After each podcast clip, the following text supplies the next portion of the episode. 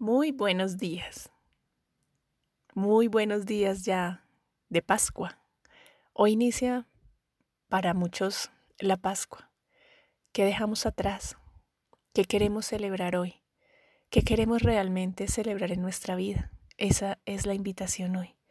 ¿Qué quieres celebrar en tu vida hoy?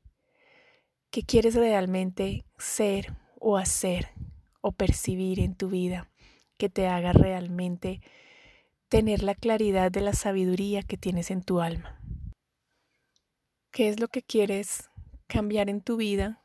Pero no porque alguien te lo diga, no porque alguien te diga tienes que hacer esto o aquello, porque es lo que a mí me parece, sino porque realmente sale de tu corazón y quieres que tu vida de aquí en adelante sea una completa celebración, porque no todo es dolor y sufrimiento.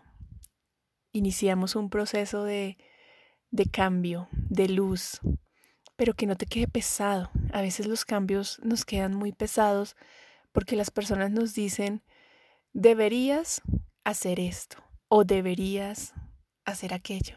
¿Y qué tal si confías en tu sabiduría interior y realmente reconoces lo que es idóneo y perfecto para ti? Ese es el ejercicio para hoy.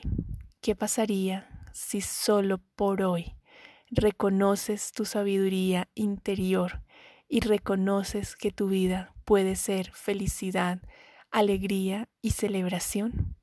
¿Qué pasaría si te permites reconocer ese, ese ser humano sabio que se identifica claramente qué es lo que requiere?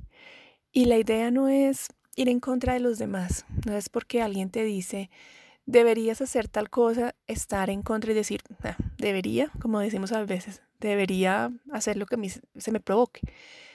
Ni tampoco entrar en el lugar de, sí, eso es lo que debería hacer porque él lo dice, sino simplemente tomar los consejos de los demás y validar si para ti esa información es válida y celebrar contigo eso que es válido, actuar de acuerdo a tus principios, a tu sabiduría interior.